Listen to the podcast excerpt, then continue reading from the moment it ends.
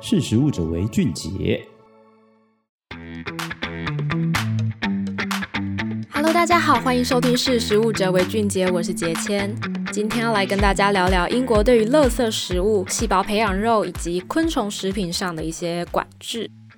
那不知道大家是不是喜欢吃洋芋片啊、泡芙、冰淇淋这些食物？这些有高油脂、高盐、高糖的食物呢，它们不仅热量破表，吃多了对我们的身体更是有害无益。这些食物呢，它们在英文里头叫做 High Fat, Salt, Sugar，简称 HFSS。我们都知道这些食物就是对身体不好，可是我们就是没有办法抗拒它。那为了挽救国民的健康哦，其实全球很多的政府他们开始关注这些食品和饮料的这个里头的一些卡路里的含量。像是智利呢，它就禁止 HFSS 的产品在学校里头贩售，同时严禁在白天播送宣传广告哦。那秘鲁、乌拉圭、墨西哥等其他中南美洲国家也陆陆续续引进类似的警告措施。吃垃圾食物到底对人体有多大的危害呢？为什么政府需要出手来做管制？外媒就在这个。报道中提到说，过重跟肥胖其实是造成欧洲人死亡跟残疾的主要原因哦。那最新的数据则粗估说，每年有超过一百二十万人因此丧命，占当地总死亡率十三趴以上，其实算是非常高的这个数字哦。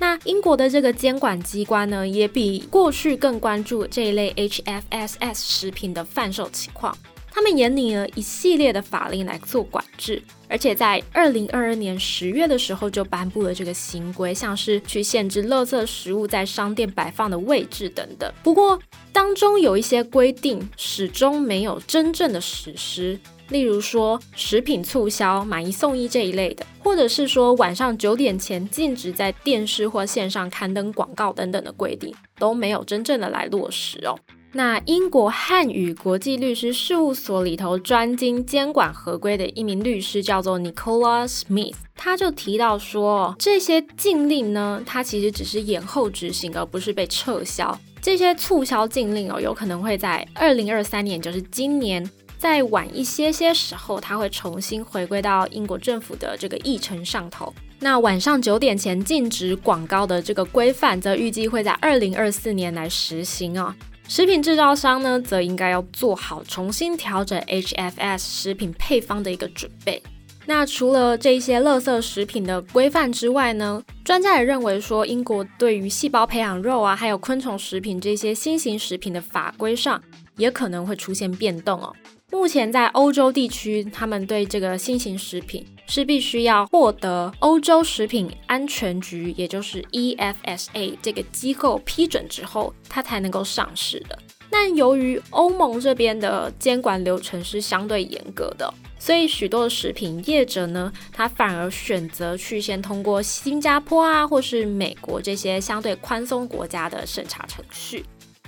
那反观欧盟跟英国呢，是至今都还没有放行任何的细胞培养肉产品上市哦。英国脱欧之后呢，如果新型食品业者他想要在欧洲跟英国来销售他们的产品的话，他其实需要同时获得 EFSA 跟英国食品标准局，也就是 FSA。两个机构的批准才能够来进行贩售。不过有趣的事情是，到二零二二年九月为止哦，都没有任何业者来向这两个机构提交审查的申请。那虽然没有任何的厂商来进行申请哦，不过专家还是非常看好这些新型食品的发展。像 EFSA 目前就已经对这种一个叫外形拟步行虫等四种昆虫来进行人类使用的评估。那 Nicola 他也表示说，人造肉跟昆虫会是目前新型食品的发展重点哦。那英国汉语国际律师事务所的合伙人则认为说，有鉴于近年传统食物的供应链是相对脆弱，因此有必要来研究昆虫、藻类和真菌应用在食品上的一些发展这样子。那未来会看到更多关于绿色生物科技和绿色遗传学的讨论。而且他也看好会有更多昆虫以外的新型食品获准上市哦。那英国它目前退出欧盟其实已经三年了，而且英国王室有可能在今年的四或五月来批准英国脱欧自由法案。这其实也会让一些人感到疑惑，说英国它是不是会重新来调整新型食品的授权流程，好让新型蛋白质的制造商更容易来进入市场啊？那 Nicola 他就认为说，这代表这个 FSA 他不得不审查源于欧洲食品法的一些内容，英国政府必须要去思考说，他们要把这些法源呢做保留、修改或者是废除。以及他认为说会有更大的改革会落在二零二四到二零二六年之间呢，届时欧盟跟英国之间有可能会出现分歧，所以我们也可以继续来关注说未来在欧盟跟英国的这个食品管制上会不会有一些新的变化哦。那以上就是今天识食物者为俊杰分享的内容，谢谢大家，我们下次见，拜拜。